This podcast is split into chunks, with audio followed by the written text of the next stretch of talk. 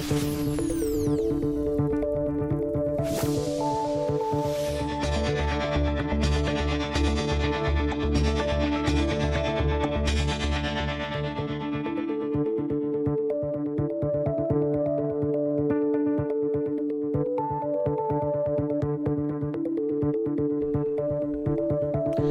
¿qué tal? ¿Cómo están? Muy buenos días. Son las 9 de la mañana y 3 minutos. Bienvenidas y bienvenidos a Asturias al Día, el programa para debatir, para intercambiar opiniones, para favorecer las reflexiones sobre la actualidad, en este caso, en el día de hoy, en este jueves 2 de mayo, sobre actualidad política. Recuperamos también en esta semana una de las tertulias habituales eh, de esta casa, de RPA, de la radio pública, en la que participan representantes de los eh, partidos políticos y que, como saben, no habíamos hecho durante la pasada campaña electoral.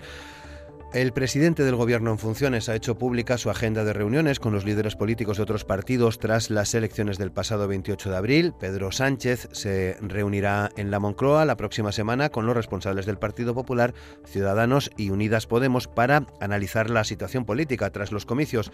La primera reunión será con Pablo Casado el próximo lunes 6 de mayo a la una de la tarde. Al día siguiente, 7, el presidente Sánchez recibirá a Albert Rivera a las 11 de la mañana y a Pablo Iglesias a las 5 de la tarde. De momento, el presidente del Gobierno en funciones no ha convocado en la Moncloa a Vox, la quinta fuerza política por número de votos el 28 de abril, ni tampoco a los nacionalistas vascos y catalanes. El orden parece que no es del agrado de Podemos, donde han interpretado que Sánchez está dando prioridad a la derecha. Iglesias, Pablo Iglesias, ha criticado en declaraciones a los medios de comunicación durante la manifestación del primero de mayo, ayer, que eh, lo primero que haga Pedro Sánchez después de que la COE diga que no pacte con la derecha sea reunirse con ella.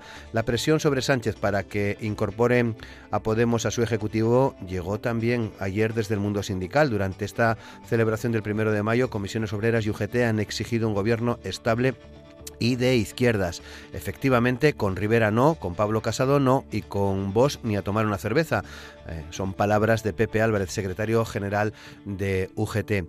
Ya saben que hasta el 21 de mayo no se constituyen las Cortes. Dice Ávalo, secretario de organización del PSOE, que la idea es generar espacios de representación sobre la composición de los órganos que pilotan la actividad de las cámaras. Por otra parte, la presidenta del Partido Popular de Asturias, Mercedes eh, Fernández, ha criticado a Javier Maroto como director de campaña del Partido Popular en las elecciones generales al considerar que no ha acertado en determinados planteamientos, mientras que ha exculpado a Pablo Casado del resultado electoral y apostado por la centralidad. La máxima responsable del Partido Popular en Asturias, Mercedes Fernández, va a presidir, por cierto, esta tarde la reunión del Comité Ejecutivo Regional que se celebra a partir de las 7 en el Gran Hotel España de Oviedo. Hoy participan en Asturias al Día Fernando Prendes, secretario de Empleo y Relaciones Laborales de la Federación Socialista Asturiana, Nuria Rodríguez, coportavoz de Podemos Asturias y concejala de Xixón Si Puede, Pablo Álvarez Pire, miembro de la Junta Directiva Nacional del Partido Popular, y Alfonso Cicero, concejal de Ciudadanos en el Ayuntamiento de Llanera. Con Amor Argüelles y Bárbara Vega en los controles de sonido de Langreo y Gijón, comienza Asturias al Día. Aquí comienza Asturias al Día con Roberto Pato. Pues saludamos ya a nuestros invitados en el programa de hoy. Eh, Fernando Prendes a través del teléfono. Fernando, ¿qué tal? ¿Cómo estás? Muy buenos días. Buenos días, estamos, estamos bien. Bienvenido de nuevo al programa. Saludamos, saludamos también a Nuria Rodríguez en los estudios de Gijón. ¿Qué tal, Nuria? ¿Cómo estás? Buenos días. Muy bien. Hoy descansé bastante bien. Buenos días. Pues muchas gracias también por volver a Asturias al día. Y conmigo en los estudios de Langreo está Alfonso Cicero de Ciudadanos. Alfonso, ¿qué tal? ¿Cómo estás? Buenos días. Muy buenos días. Bien, con agradable volver de nuevo después de un mes y después de esta campaña. Se, agradece estar en la radio. Muy bien, pues gracias por estar con nosotros. Y también participa hoy con nosotros Pablo Álvarez Pire. Eh, ¿Qué tal, Pablo? ¿Cómo estás? Pues muy bien. Buenos días. Encantado. Yo algo más de un mes que, no, que no venía por aquí, pero encantado de volver. Hacía mucho que no venías. Hacía, hacía tiempo ya que no estábamos por aquí. Muy bien, bueno, pues ya sabes cómo va la dinámica, ¿no? No, no ha cambiado, ¿no? no, no, no, ha cambiado, no. Bueno, pues ya han pasado varios días de las eh, elecciones del, del 28 de, abril. Los resultados ya son conocidos. Me gustaría pediros, en cualquier caso, una, una primera reflexión en torno a estos, eh, a estos eh, resultados del, del, pasado domingo 28 de abril. Fernando, ¿qué, ¿qué reflexión has hecho tú? Bueno, en principio que, que España es un país que al final no quiere tampoco no quiere tampoco experimentos, no es un país que se haya radicalizado, es un país que al final quiere que se avance socialmente, que haya que haya unas políticas progresistas que al final incidan en, el día a día de todos y cada uno de los españoles y que también se distensione la situación política a nivel nacional. Y yo creo que eso ha sido un poco la clave del Partido Socialista y del resto de fuerzas de la izquierda. Por eso entiendo que al final lo que ha habido es una acción de responsabilidad incuestionable. Al final las elecciones nos ponen y nos quitan, nos tiene a cada uno en el lugar que nos corresponde y la ciudadanía española con una amplísima participación, lo cual es una cosa muy a tener en cuenta, al final ha decidido que no quiere más crispación y que entiende que las fuerzas, en este caso de progreso, tenemos que llegar y alcanzar acuerdos que permitan seguir avanzando en lo que llevamos en el último año en, implementar políticas que permitan el desarrollo de las personas y olvidarnos un poco de este mensaje que hasta ahora se venía dando tan catastrofista con respecto a esta situación y con respecto a, esas, a, esos, a esos alardes también extremo patriotismo que al final lo que hacían era dividir a nuestra sociedad, que no creo que es lo que nadie quiere al final. Pablo, ¿qué reflexión has hecho tú? Bueno, pues eh, la parte positiva coincido con el compañero del Partido Socialista que, la democracia pues ha hablado, los ciudadanos han hablado con una altísima participación y yo creo que eso que para la gente que estamos en, los partidos políticos, los que estamos dentro de la política, pues creo que es una, una muy buena noticia. Yo creo que eso es una muy buena noticia. Y luego desde la parte más eh, negativa o por, o por, ver las diferentes eh, visiones que puedan surgir, pues bueno, desde el punto de vista del, Partido Popular, pues obviamente no han sido los resultados ni muchísimo menos eh, que se esperaban y también pues el escenario que se plantea actualmente en, en España. Este este escenario eh, con una gran fragmentación ya veníamos de un escenario de fragmentación yo creo que ahora todavía tenemos un, escenario de, más fragmentación en el cual eh, pues el voto de los partidos eh, independentistas tanto en Cataluña como en el País Vasco pues tienen una, una gran fuerza y una gran potencia. Por lo tanto desde el punto de vista positivo pues esa participación masiva de los eh, ciudadanos en estas elecciones, que nos tenemos que congratular que haya sido así, y desde el punto de vista negativo, pues esa fragmentación y esa eh, situación de, dependencia máxima de, partidos como Esquerra Republicana o como Bildu en el País Vasco, que creo que no es una excesiva buena noticia. Alfonso Cicero, Ciudadanos. Bueno, em, en primer lugar estoy de acuerdo, una gran participación que siempre es de agradecer porque al final eh, legitima cualquier resultado y, y eso que yo creo que es la principal conclusión positiva de, estas elecciones. Desde el punto de vista de, Ciudadanos, evidentemente, eh, estas elecciones lo que ya directamente refrenda las urnas es que somos ya una alternativa confiable, la que repiten muchos eh, millones de españoles eh, en el voto y, que a partir de ahí ya abre la puerta de una forma clara a, gobiernos y a ganar las elecciones en cualquier municipio, en cualquier comunidad autónoma. Eh, de hecho, en Asturias, en un montón de municipios hemos sido segundos y, de hecho, incluso en Asturias, si nos atenemos a lo que son partidos políticos eh, propiamente que concurren por separado, somos la segunda fuerza, es decir, eh, Unidas Podemos son Izquierda Unida y Podemos y Partido Popular Foro son Partido Popular y Foro. Al final, es traducción a las elecciones, evidentemente hay, hay más fragmentación de voto, un voto que, que, como comentaba Pablo, que está fragmentado y entonces, bueno, eso nos refrenda a nosotros como segunda fuerza. Ahora bien, Yo creo que hemos visto eh, algo eh, que reflejó los, eh, las elecciones de los últimos tres y cuatro años, es decir, evidentemente en el espejo, hacia el otro lado. Em, vivimos como en 2015 el, el Partido Popular alentaba contra el, con, el, con el miedo, el miedo de que me acuerdo que llegaba a Podemos, evidentemente era siempre relativo. La democracia española tiene contrapesos que permiten eh, que políticas de uno u otro extremo se vean atenuadas, por lo tanto a mí nunca me preocupo en ese sentido. No me gusta, obviamente, pero nunca me preocupo hasta el punto, hasta ese punto. Y ahora vivimos lo contrario, es decir, vivimos una campaña desde diciembre eh, en el que el Partido Socialista venía proclamando que, que, viene, que viene Vox, que viene Vox, que viene Vox, y al final, bueno, llegaron evidentemente, cuanto menos mejor eso sin duda, sin duda cabe, pero no, entraron con esas expectativas de voto que, promulgaban ellos mismos y que incluso el Partido Socialista alentó durante estos meses. Por lo tanto, lo que queda ahora es seguir trabajando y eso, demostrar que somos una alternativa y, a por, evidentemente, por el 26 de mayo. Nuria Rodríguez. Bueno, pues eh, hay diferentes análisis, obviamente, cada organización política eh, hace el análisis eh, que le conviene en este caso y se utilizan a veces también términos que indican pues hasta qué punto o qué nivel de, democracia tienen las diferentes organizaciones, los diferentes partidos políticos. Yo creo que la respuesta fue masiva porque la gente, la ciudadanía era consciente de que si no se hablaba en las urnas en este caso y nosotras en nuestra organización política, nuestro partido político, en Podemos, tenemos claro que no solo vale eh, ejercer el derecho al voto, sino que tiene que haber otros y muchos y variados, eh, variadas maneras y fórmulas de, participación ciudadana, no solo en las elecciones, pero en este caso la ciudadanía era consciente de que si no ejercía ese derecho, de que si no hablaba en las urnas, pues eh, nos exponíamos a retroceder varios siglos atrás en la historia de, en la historia de, bueno, pues de la vida y de, y de la ciudadanía en el Estado español. Yo creo que los datos han sido más que contundentes. Creo que se, se consiguió que, por fin eh, las expectativas más que eh, exageradas de algunos nuevos partidos políticos eh, se vieran, se pusieran en su sitio. Efectivamente, aquellos que aspiraban a ser una fuerza importante para gobernar España, pues se han quedado en una representatividad más que mínima para no poder gobernar España. Y yo creo que eso hace que todo el mundo reflexione sobre las expectativas que podemos llegar a tener y sobre las cosas que decimos y hacemos. Y hablar de fragmentación efectivamente, pues eh, indica cuál es el grado de sentir democrático que tienen los partidos políticos, porque no hay fragmentación. La democracia es así.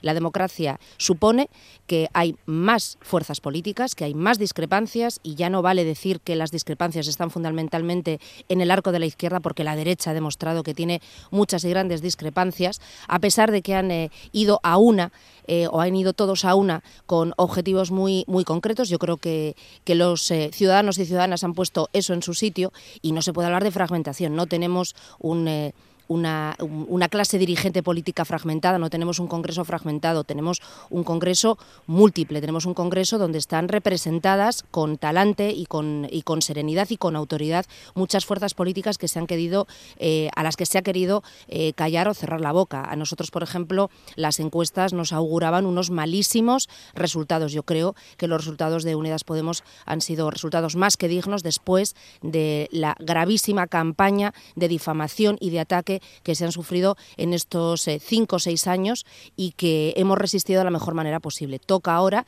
efectivamente, seguir trabajando, hacer que lo que la ciudadanía demostró en las urnas se convierta en realidad, luchar y pelear por un gobierno de izquierdas, por un gobierno de izquierdas para la gente, donde la gente sea el centro, donde los problemas fundamentales diarios de la convivencia diaria, de la vivencia diaria, estén por encima de los intereses de los eh, bancos y de la patronal que ya se han apresurado a decirle al presidente del gobierno qué es lo que tiene que hacer, bueno, pues aquí estamos el resto. Eh, vamos a seguir siendo eficaces y eficientes con las políticas que hemos eh, planteado y hay que recordar que si hoy en día en, España la gente tiene un salario mínimo interprofesional mayor que lo que tenía cuando el PSOE pactó con Ciudadanos es porque hubo un acuerdo eh, presupuestario entre el PSOE y Podemos. Y eso yo creo que la ciudadanía tiene que tenerlo muy presente y tiene que avalar que la gente que está en las instituciones haga cosas eficaces y visibles para mejorar las condiciones vitales. Muy bien, son las 9 y 16 minutos después de estas primeras eh, reflexiones que ya habéis dejado sobre la mesa, en la que apuntabais también algunas de las claves que, que, han tenido estos eh, o que tienen estos resultados electorales. Avanzamos un poco más ya sobre la mesa la política de pactos, eh, Fernando, con la agenda anunciada por Pedro Sánchez a partir del, del próximo lunes, reuniones con el Partido Popular, con Ciudadanos y con Podemos y bueno pues se reciben de distinta de distinta manera según qué formación política eh, a, qué, a qué formación política preguntemos y que seguro que nos contarán aquí los representantes que tenemos en, en, la mesa en Asturias al día. Pero política de pactos eh, Fernando Sí, yo creo que precisamente del análisis, del análisis surge un poco cuál debe ser la orientación que el Partido Socialista debe establecer con respecto, con respecto a la formación del gobierno. Eh, podemos ver cómo puede haber análisis bastante dispares, pero hay ciertos intereses, podríamos decir, desde el ámbito de la derecha en mantener esa cierta tensión. Y entendemos que eso no es positivo, no es positivo para el país ni es positivo tampoco para nuestra democracia. Por ello, desde el Partido Socialista nosotros lo que entendemos es que a las elecciones nos presentamos los distintos partidos partidos con programas diferentes y donde también en ese sentido es donde se valora la acción de gobierno que llevábamos nosotros un año y las opciones también de gobierno alternativas que se presentaban desde la derecha y por parte en este caso de Podemos una acción complementaria ya que fue un apoyo decisivo también a la hora de la moción de censura y de que el Partido Socialista ocupara el gobierno. Ha sido posible, mientras tanto, alcanzar un gobierno de casi un año con esos diputados y con esos acuerdos puntuales que ha hecho avanzar, avanzar en la senda del progreso, en este caso, al país. Partiendo de, esa, partiendo de esos hitos, desde el Partido Socialista, lo que entendemos es que luego el gobierno, el gobierno ha de ser para todos los españoles. El gobierno ha de ser un gobierno que intente, en este caso, desarrollar las políticas que nosotros hemos avanzado y otras que podamos pactar con otras fuerzas dentro de la línea, pero que también vaya un poco bajando el suflé con respecto a la situación política. Y quizás no entendemos que un gobierno un gobierno en el que al final sea una coalición solamente por fuerzas de izquierda pueda tener esa capacidad y que al contrario pueda suponer un argumento más para la derechización de la política. Todos tenemos, y hemos hablado un poco en nuestros análisis con respecto a, Vox, quizás Vox no haya tenido los resultados electorales en cuanto a número de diputados, pero sí ha tenido muchos votos y ha conseguido una cuestión que yo creo que, que es muy importante. Ha radicalizado momentáneamente la agenda política de la derecha española y de muchas personas. Por tanto, entendemos que hay que bajar, bajar ese suflé, bajar ese suflé y que lo hagamos en un primer momento explorando la posibilidad de un gobierno, en este caso en solitario del Partido Socialista, con acuerdos más que puntuales con respecto a otras fuerzas políticas progresistas o cualquier otra fuerza que a las mismas quiera sumarse dentro del arco parlamentario y posibilitar así que se vayan implementando esas medidas que hemos ido desarrollando en el último año sin que tampoco pueda haber excedencias ni pueda haber llamadas a que haya ningún tipo de frentismo dentro de la política española. Pues con, con ministros, como ha sucedido ahora, del propio partido, con ministros independientes y manteniendo un poco esa línea que también nos permita alcanzar una estabilidad institucional que permita el mayor desarrollo. Y hablamos de que esto es la primera opción. Igualmente es legítimo que otras fuerzas políticas quieran influir o quieran entrar en el gobierno, pero al final tenemos que desarrollar un programa y tenemos que también eh, un poco desacelerar esa, esa situación política nacional. Y yo creo que eso se hace pues pactando medidas con consenso, con un gobierno para todos los españoles y partiendo de esa, de esa iniciativa de que tenemos que también nosotros poner todo, todo de nuestra parte. Eh, con respecto a las llamadas, obviamente el Partido Socialista ha llamado a las fuerzas con las que entendemos que debe de haber un mensaje y una relación institucional, y en este caso la primera fuerza votada del espectro de derecha ha sido el Partido Popular, luego se lo también con Ciudadanos y, evidentemente con, Podemos, que es un poco la fuerza más representativa. Intentamos ya bajar también ese suflé, porque una de las cuestiones que han estado todo el día sobre la mesa de la campaña era el supuesto apoyo de las fuerzas independentistas, y en un primer momento no se va a hablar con las fuerzas independentistas, porque estamos hablando del presidente del gobierno desde un punto de vista, podríamos decir, mm, programático o a nivel de formación de gobierno. Cualquier otra cuestión, el Partido Socialista, como antes analizaba Nuria con respecto a la democratización de los partidos, somos un partido muy democrático y cualquier tipo de acuerdo, cualquier tipo de acción de gobierno se somete a nuestra militancia que al final es la que toma la decisión. Ni la toman los mercados, ni la toman los periódicos, ni la toma siquiera Pedro Sánchez o la ejecutiva del propio Partido Socialista. Al final la decisión se somete a la militancia que es la que tiene la última palabra dentro del Partido Socialista, pero creo que en este momento nos corresponde a todos pensar en bajar un poco el suflé y un poco mejorar la situación de España. Sí, me, encanta que, Fernando hable de suflé porque esta misma metáfora yo creo que lo utilicé hace 7, 10 días entre, entre familia, que yo les comentaba que bueno que era evidente que, que previamente, lo comentaba antes, el, Partido Popular había alimentado un suflé que, era, que no, al final no lo fue. Ahí está el, el kit de la cuestión, eh, que, fue, que fue Podemos al final se quedó en un bizcocho y ahora evidentemente el Partido Socialista eh, alimentó ese suflé de, de, la ultraderecha que al final ahí se ha quedado. Entonces, cuando, cuando el compañero Fernando habla de, de que evidentemente no se siga crispando y alentando y tal. Bueno, es que ayer el secretario general de la Federación Socialista Asturiana y candidato Adrián Barbón hablaba del peligro, de la alerta que viene que viene la derecha y tal. Bueno, bueno vamos a ver eh, que los, los ciudadanos ya han hablado y que evidentemente han obtenido una serie de votos, una serie de votos que han sido en buena parte por un castigo, que ya, es que esto ya lo vivimos, es decir, hace tres años ya pasó lo mismo al otro lado. Un, montón del votante del Partido Socialista que utilizó un voto de castigo y en ese caso vota Podemos y ahora esa parte de eso volvió. Que por cierto, Evidentemente hablaba Nuria antes de, los resultados de, Podemos y, claro, hay situaciones de campaña que entiendo que también hay que valorar, que evidentemente en este caso fueron los debates, debates en los que desde mi punto de vista, más allá evidentemente de que en el primer debate yo creo que hubo un ganador, claro que fue Albert Rivera, eh, si hubo un ganador también yo creo de los debates en tono general por, por, cómo se desarrollaron, yo creo que también fue Pablo Iglesias. Es una cosa que hay que reconocerle y que, y que, que mantuvieron buena parte del resultado en, la última semana de, campaña.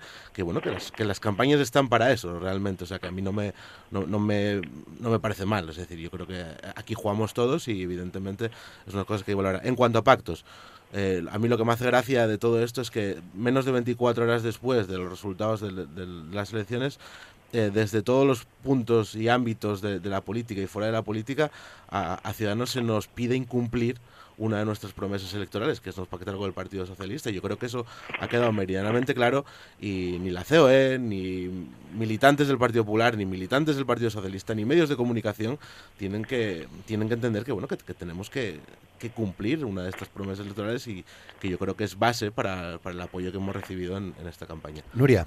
Hombre, yo creo que está muy bien que Ciudadanos por fin se vaya quitando la careta y diga que tiene muchísimos problemas y que bajo ningún concepto va a pactar con el Partido Socialista. Eso fue lo que le dijimos al presidente eh, Sánchez en su momento cuando llegó a un acuerdo con Albert Rivera y no tenga ningún problema en pactar en Andalucía con una fuerza de ultraderecha que es Vox. Yo creo que eso está muy bien. creo que la gente, creo que estoy hablando yo. Luego te dejo hablar a ti si quieres. La cuestión es que eh, yo, no sé, yo, no sé, yo no sé en lo que miento, ¿eh? yo no sé si a lo mejor vivo en otro planeta, pero em, hay un pacto PP, Ciudadanos, Vox en Andalucía, eso es evidente, eso está así, eh, no, es, no es ni siquiera cuestionable, es una, una, una verdad como una catedral, así, diciéndolo de manera simple, sencilla y que se pueda entender. Tenéis un pacto con Vox a nivel em, autonómico en Andalucía y tenéis problemas para pactar con el Partido Socialista a nivel estatal. Y eso le dijimos al señor Pedro Sánchez en su momento, cuando hizo aquel paripé de negociación con Ciudadanos y le dijimos que nosotros no íbamos a tragar por esas cosas, que nosotros no podíamos engañar a la ciudadanía, no podíamos decir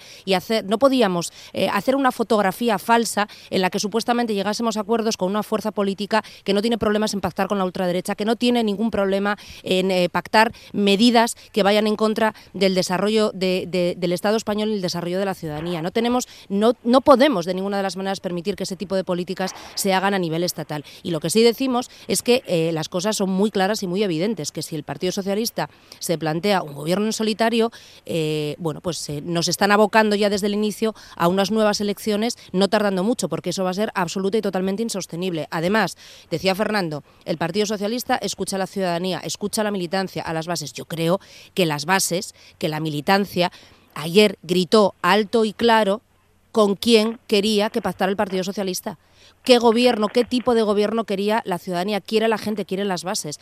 el propio eh, secretario general del sindicato UGT lo dijo alto y claro. Y yo creo que negar la mayor es un error, es un juego más, es un trampantojo que le hacemos a la gente y que la gente evidentemente no olvida, no tiene mala memoria, eso va a quedar ahí y nos va a pasar factura, con lo cual, bueno, pues no queremos vernos abocadas de nuevo a todo el gasto que implican las nuevas elecciones. Si queremos ser responsables, lo que tiene que hacer el Partido Socialista, pero sin tardar mucho más, es sentarse a negociar de una manera clara con el partido de izquierdas, con una fuerza política, con una organización política en este caso con Podemos y con Izquierda Unida, que somos las fuerzas que vamos a hacer eh, política de verdad para la gente y cambiar y evitar que, volvamos al siglo, insisto, a siglos pasados, que era en lo que nos pretendía eh, meter la derecha sin ningún tipo de complejo. Pablo. Bueno, pues eh, formación de gobierno y situación que se plantea después de las de estas elecciones generales. Yo sigo diciendo, llamémoslo como lo llamemos, que hay una fragmentación del voto. No, no estoy valorando eh, otra cosa más que es la, realidad. Eh, tenemos un Parlamento, ya tuvimos una legislatura pasada con un Congreso de los Diputados fragmentado y vamos a un Congreso de los Diputados también fragmentado.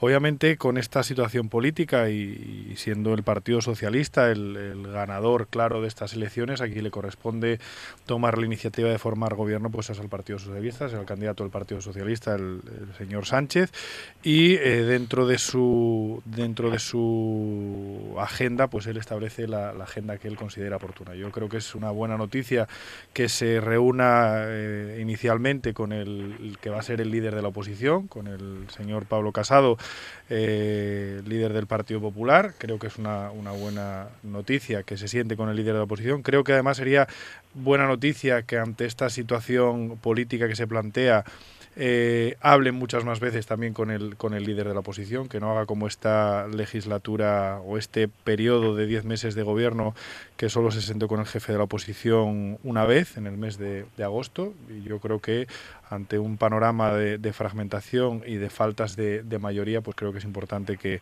los dos líderes, el presidente del gobierno y el líder de la oposición, se sienten y hablen de, muchas cosas y más con todos los planteamientos y todas las situaciones de dificultad que tiene ahora mismo el, país, desde el punto de vista territorial, desde el punto de vista económico y otros muchos aspectos que creo que es muy interesante que se sienten.